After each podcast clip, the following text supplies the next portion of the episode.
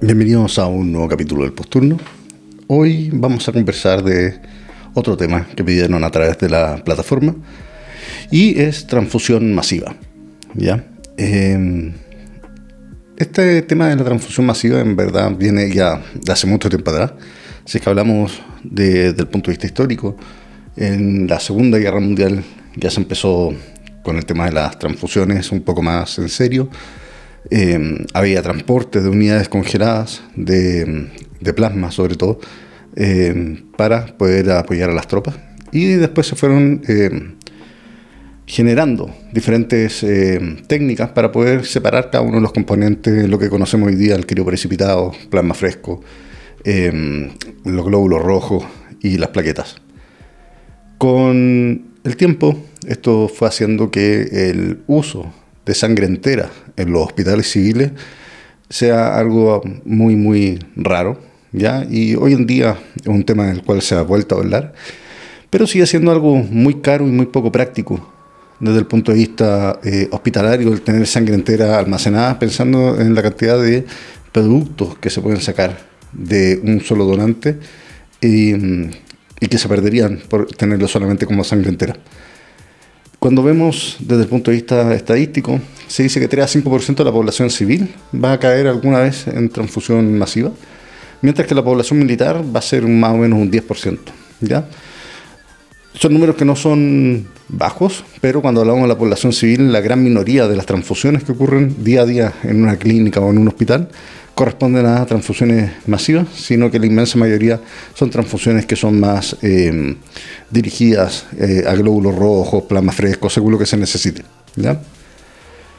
¿Cómo definimos lo que es una transfusión masiva? Existe un término que sale desde Vietnam en que dice que son más de 10 unidades de glóbulos rojos en 24 horas. El problema es que es una clasificación muy... Eh, muy poco eh, amable desde el punto de vista del tiempo que necesita, ¿ya? Porque en el fondo los pacientes que mueren precozmente también puede que hayan tenido eh, transfusión masiva y eh, no lo tuvieron como fallecieron durante las primeras 24 horas, son números que uno deja de capturar, ¿ya? Por lo tanto, se crearon dos modelos para identificar lo que es la transfusión masiva. Uno es el CAT, que es el Critical Administration Threshold, en que eh, se dice que tres o más eh, eh, unidades de glóbulos rojos en una hora durante las primeras 24 horas del trauma. O sea, si es que llega alguien politraumatizado y a la tercera hora le pasan tres o más unidades de glóbulos rojos, eso ya se empieza a considerar una transfusión masiva. Y se crea otro, que es el RI, que es el Resuscitation Intensity, que habla de unidades de fluidos, ¿ya? Y son unidades de fluidos recibidos en 30 minutos desde la llegada. ¿Qué es una unidad de fluido? Una unidad de fluido es un litro de cristaloide o 500 ml de coloide o una unidad de glóbulos rojos o una unidad de plasma fresco congelado o una unidad de plaquetas. ¿ya? Cuando reciben cuatro unidades eh, de fluidos, el riesgo de morir durante las primeras seis horas se triplica. ¿ya? Y tienen un 76% de mortalidad en las primeras 24 horas. O sea, habla también de la la gravedad del paciente, ya en el sentido de que no es que los fluidos hagan mal, sino que probablemente las lesiones son tan severas que eh, se tiene que hacer una reanimación de gran intensidad. Y por eso se habla la eh, eh, resuscitation intensity. ¿okay? ¿Cuál es el sentido de todo esto? ¿Ya? El tema es que cuando el paciente pierde sangre, nosotros tenemos que reponer sangre. ¿ya? Y nosotros por lo general lo que estamos muy condicionados a hacer es empezar los glóbulos rojos. ¿ya? Ahora, cuando uno activa un protocolo de transfusión masiva, uno lo que tiene que buscar es llevar una triada eh, que es el plasma fresco, las plaquetas y los glóbulos rojos de manera lo más balanceada posible para que asemejen de alguna forma la sangre entera. ¿Y esto por qué? Es porque existe una fisiopatología o sea, existe una coagulopatía, perdón, del trauma, ¿ya? Y esta coagulopatía del trauma va a empeorar con la administración de cristaloides y de glóbulos rojos puros en el fondo. Y por eso que es importante pasar las plaquetas y el plasma fresco. Y básicamente está la famosa tríada de la muerte, que es la hipotermia, la coagulopatía y la acidosis. Y existe esta coagulopatía que está inducida por trauma. Durante las primeras horas hay una hipocoagulabilidad que ocurre más o menos en un cuarto de los pacientes y tiene una mortalidad del 35 o un 50%. Y lo más tardío es una hipercoagulabilidad, en donde van a haber trombosis de grandes vasos, como un TEP, una TDP, pero también van a haber microtrombosis. ¿ya? ¿Esto por qué es importante conocerlo? Básicamente porque cuando uno está hablando de estos protocolos, uno tiene que tener claro que, por ejemplo, los productos que está pasando son productos que vienen fríos, ¿ya? Y eso va a empeorar la hipotermia. Por lo tanto, la hipotermia es una de las cosas que hay que atacar eh, lo antes posible. El otro tema es la acidosis. Ya los cristaloides tienden a empeorar la acidosis, tienden a empeorar la, coagulopatía. Ya la acidosis afecta la, como la farmacodinámica del calcio, ¿ya? Y eh, la cinética del calcio. Y eso también termina afectando eh, finalmente la coagulación, ¿ya? Em, cuando nos vamos a la historia de cuándo se empieza a ver esto y de la importancia que tiene el que sean balanceados. En el año 2007, en Militares, un médico de apellido Borgman hace un estudio retrospectivo y observacional. Y dice que la razón entre glóbulos rojos y plasma fresco congelado afecta la mortalidad. Mientras más cercanos a las relaciones del uno, es uno a uno, menor es la mortalidad del paciente. ¿ya? Por lo tanto, por cada unidad de glóbulo rojo pasar una unidad de plasma fresco congelado. Y esto podría reducir la mortalidad en un 50%, en un 55%. Metaanálisis posteriores van a confirmar la importancia de estas proporciones, ¿ya? Por lo tanto, esto no es solamente algo que sale de un estudio observacional retrospectivo, sino que son varios estudios que se van haciendo en el tiempo. El problema es que gran parte de estos estudios tienen un sesgo que se llama el sesgo del sobreviviente, en que, claro, aquellos pacientes que solamente alcanzaban a recibir la primera unidad de glóbulos rojos y después se morían en el reanimador y no alcanzaban a recibir nada, obviamente no iban a terminar con proporciones muy balanceadas porque no tenían el tiempo para recibir todos los hemoderivados. ¿ya? Por lo tanto, probablemente los que estaban sobreviviendo eran los pacientes que em, tenían lesiones que eran más tratables ¿ya? y que tenían mejor sobrevida. Entonces, sale otro estudio que un, es un prospectivo, que es el PROPER. ¿ya? Y lo que hace es comparar la relación de una unidad de glóbulo rojo, una unidad de plasma fresco, una unidad de eh, plaquetas a 112, en donde el 2 es para los glóbulos rojos. ¿ya? ¿Y qué fue lo que vio? Es que se logra la hemostasia antes, en el grupo en que está balanceado 111, eh, pero no hay muchos cambios eh, significativos en la mortalidad y las complicaciones eran más o menos las mismas. ¿ya? Después se hizo un subanálisis y lo que se vio es que por cada minuto en que se muera la llegada de los productos va a aumentar la mortalidad en un 5%. Hay otro estudio importante, que es el PROMPT, ¿ya? Y que dice que mientras más cercana a uno sea la proporción, es decir, la, mientras más balanceado sea la, la entrega de estos hemoderivados, eh, la, mejora la sobrevida a las primeras 6 horas, pero no a las 24 horas. ¿Y esto de qué habla? Habla de la importancia de la reanimación precoz en estos pacientes. ¿ya? En el fondo, no es como que eh, deje de ser efectivo. ¿ya? El tema es que nosotros durante las primeras seis horas con estos protocolos de transfusión masiva nos jugamos la oportunidad de que el paciente pueda sobrevivir las siguientes 24 horas. ¿ya? Entonces durante estas primeras seis horas se reanima, se logra la hemostasia, eh, en el fondo se le vuelve a dar eh, glóbulos rojos, se le vuelve a dar plasma fresco, se le vuelve a dar fibrinógeno a estos pacientes y con eso los pacientes eh, son capaces de sobrevivir. ¿ya? Por lo tanto, por eso aumenta, por eso la, la sobrevida aumenta en las primeras seis horas. El problema es que, claro, después pasada de las seis horas, probablemente las causas de muerte no tienen que ver tanto con la examinación, sino que empiezan a haber otros fenómenos que son importantes. ¿ya? Empieza a aparecer la, el distrés respiratorio, pueden aparecer eh, más adelante complicaciones infecciosas, pueden aparecer, eh, pueden haber complicaciones que no se pesquisaron del trauma, como lesiones eh, em, cerebrales, ya, eh, TEC, que sean muy importantes. Por lo tanto, durante la primera etapa, nosotros logramos mejorar la sobrevida del paciente porque probablemente es ahí donde tiene un rol, pero ya después no va a cambiar la sobrevida porque las causas que son un poco más, que no es tardía la palabra, pero que son más mediatas y no tan inmediatas no tienen tanto que ver con eh, el tema de la transfusión. Ahora, es importante saber que hay complicaciones a la transfusión masiva. ¿ya? Las típicas complicaciones de transfusión, el trali, el overload y en el fondo la sobrecarga y la incompatibilidad ABO, eh, eso se ve un poco con el tema del banco de sangre. ¿ya? El banco de sangre, una de las cosas que es muy importante es que si nosotros vamos a tener un eh, protocolo de transfusión masiva, el banco de sangre tiene que estar de acuerdo con nosotros y tiene que saber cómo actuar. Cuando se activa el protocolo de transfusión masiva, las primeras unidades que salen son unidades que no van a tener pruebas cruzadas. ¿ya? Como no van a tener pruebas cruzadas, en el fondo el paciente va a recibir sangres que en teoría son muy, muy compatibles. ¿ya?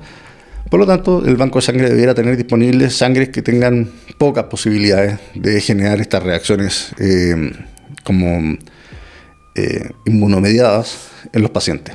¿ya? Afortunadamente, se ha visto que estas complicaciones son raras en los pacientes que están recibiendo estos protocolos de transfusión masiva. ¿ya? Como la gran mayoría reciben estas sangres que eh, no necesitan tantas pruebas cruzadas, eso hace que el riesgo sea muy, muy bajo. ¿ya? Pero eh, después, uno de los objetivos es que el banco de sangre no pierda todo su eh, suministro de eh, con, que sea compatible desde el punto ABO, en el fondo que sean ORH negativo, y por lo tanto tienen que hacer las pruebas cruzadas lo antes posible. ¿ya? Entonces esa es una de las cosas que nos tenemos que preocupar, que es mandar las pruebas cruzadas lo antes posible para que el banco de sangre pueda empezar a seleccionar lo más adecuado para nuestro paciente. ¿ya? Por suerte el trali eh, se ve poco, por suerte las reacciones eh, ABO se ven poco.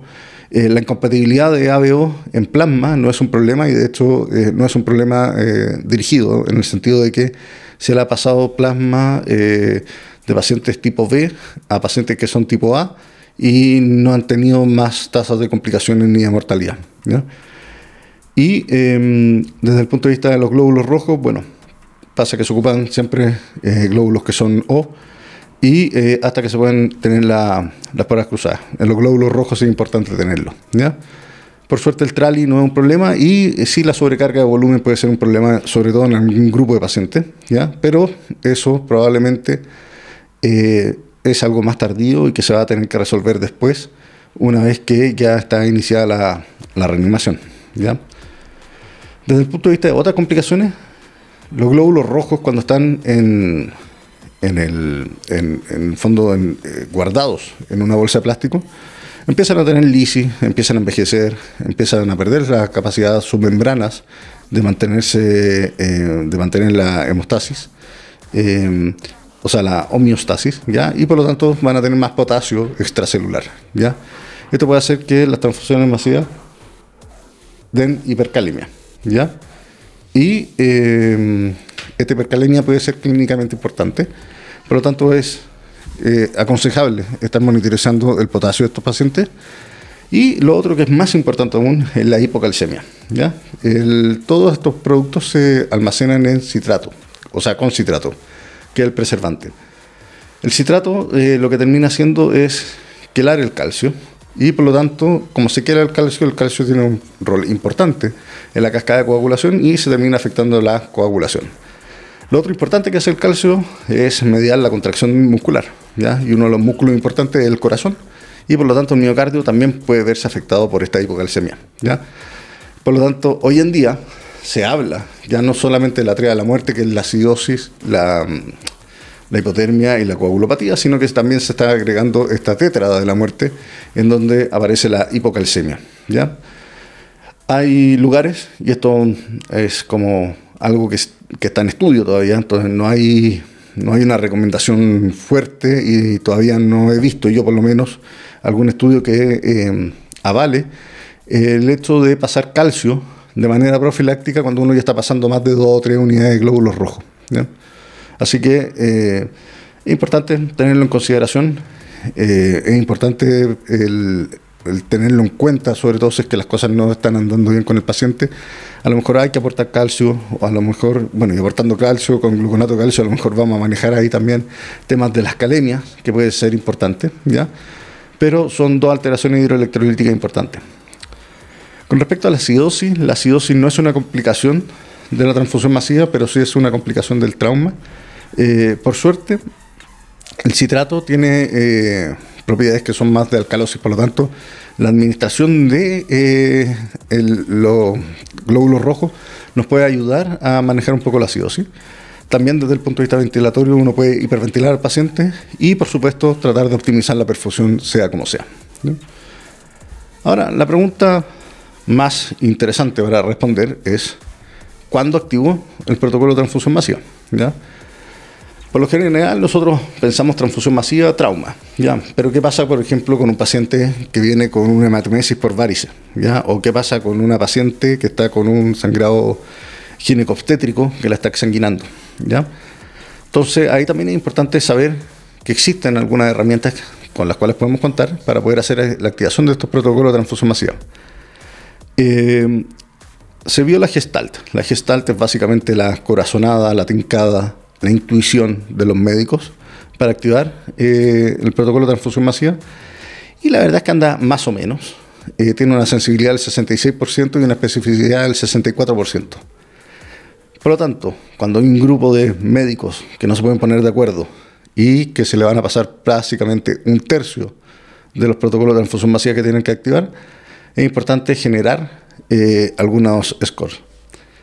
Una cosa muy interesante es que cuando eh, ya se piden, así como llega el paciente con el trauma al reanimador, y ustedes llaman al banco de sangre y le piden necesito glóbulos rojos sin cruzar, eso tiene una sensibilidad del 80% y especificidad del 50%, 55% para eh, la activación de protocolo de transfusión masiva, antes de que ustedes activen el protocolo de transfusión masiva.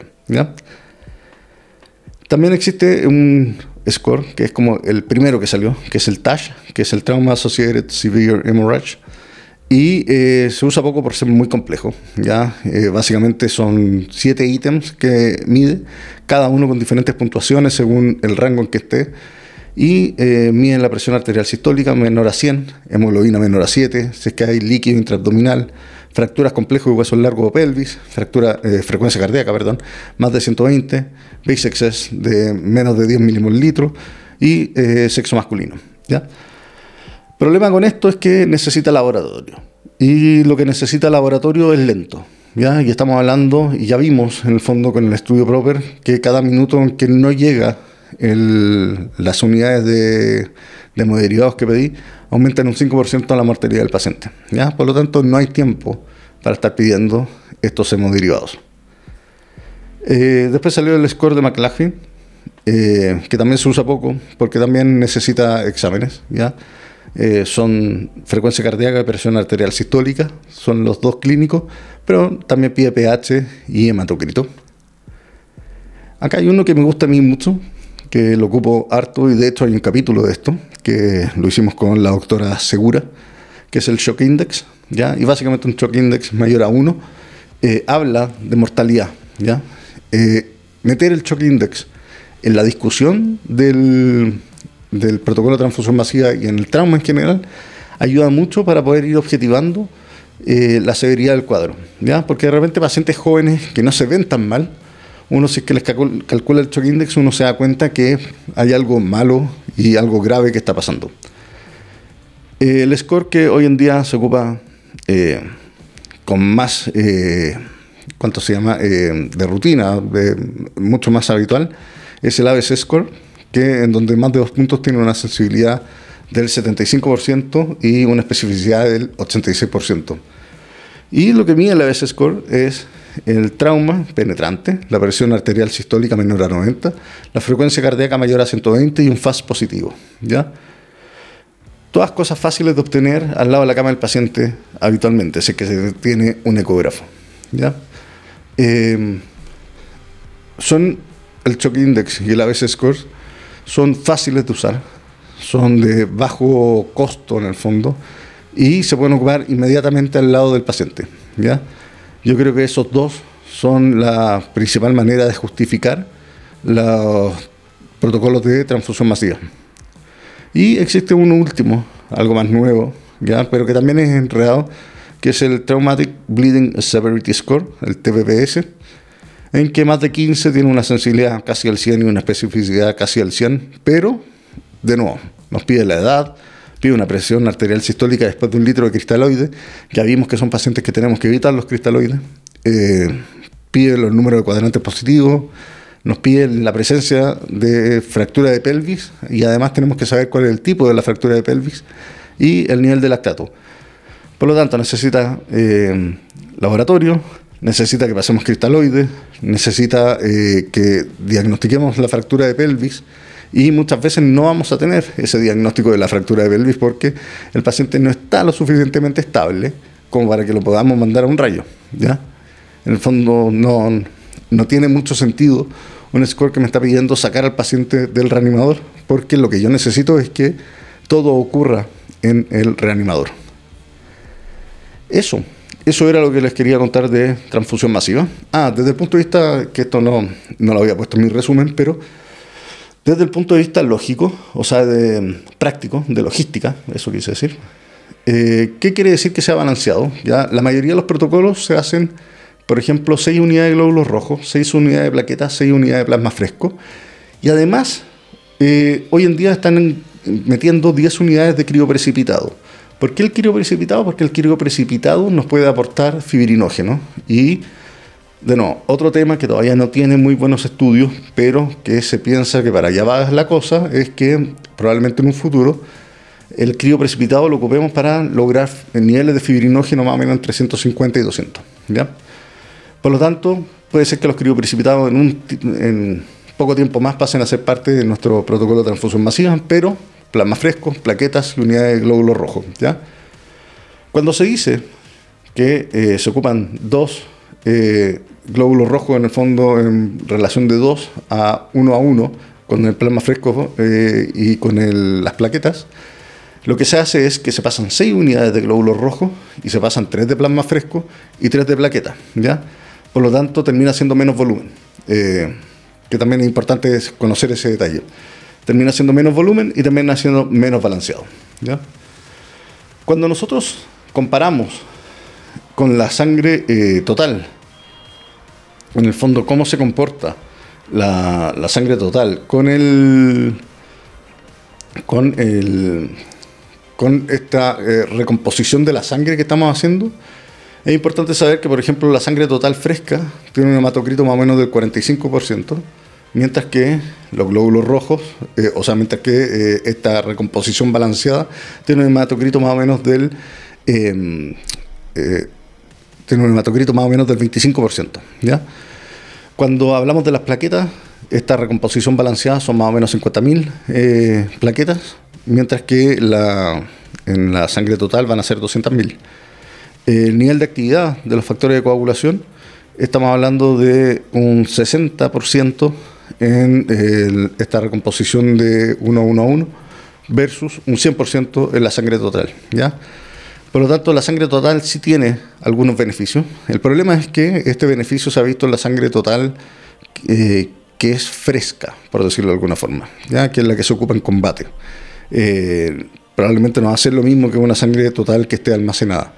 Pero es importante saber que por mucho que estemos tratando de asemejarnos a los valores normales de la sangre, no va a ser exactamente lo mismo. ¿ya?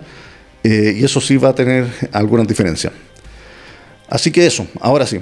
Eh, ese es el tema logístico que les quería contar. El tema de, son seis unidades de, la mayoría de los protocolos que uno lee son seis unidades de glóbulos rojos, seis unidades de plasma fresco, seis unidades de, em, de em, plaquetas.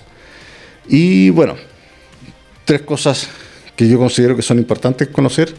O sea, uno, el protocolo de transfusión masiva tiene que estar inserto en un ambiente de manejo del trauma como de buen nivel. Ya, eso quiere decir que no es el urgenciólogo solo o el médico general solo en su reanimador, sino que tiene que haber un equipo de cirugía, tiene que haber un banco de sangre que sepa lo que está haciendo, ¿ya? Porque en el momento que uno activa el protocolo de transfusión masiva, el banco de sangre tiene que empezar a descongelar, por ejemplo, el, plasma fresco. ¿ya? El plasma fresco congelado se llama congelado porque está congelado, ¿ya? Y por lo menos se necesita 20 minutos para que se descongele. Entonces, si yo activo el protocolo de transfusión masiva, eh, no, me sirve que el banco de sangre llegue solamente con los glóbulos rojos, sino que también tiene que saber que hay otras cosas que tienen que ir pasando al mismo tiempo. Eh, lo otro importante es no olvidar que estos pacientes, dentro de su triada, está el tema de la hipotermia, y yo creo que nos preocupamos poco de eso, ¿ya? Eh, no tenemos calentadores habitualmente de, de, estos componentes, ¿ya? Y por lo tanto empeoramos nosotros la hipotermia. Así que hay que buscar las medidas físicas que sean posibles para poder hacerlo, pero muchas veces esto es un ambiente caótico en que más encima necesitamos tener al paciente muy descubierto para poder ver todas las lesiones. Y finalmente, em, yo les diría que no se olviden de las complicaciones y no se olviden del tema del calcio. Ya el tema del calcio es probablemente algo de lo que se va a empezar a hablar eh, más seguido próximamente. Ya se está hablando bastante. Y em, tenerlo como dentro del arsenal terapéutico o por lo menos dentro del inconsciente, el hecho de que algunos de estos pacientes van a necesitar que nosotros les pasemos calcio, sobre todo si ya estamos pasando grandes unidades de glóbulos rojos, porque el preservante que tiene eh, estos glóbulos rojos es citrato. Así que eso, eso era todo lo que les quería contar por hoy y nos veremos la próxima semana en un nuevo capítulo. Un abrazo grande.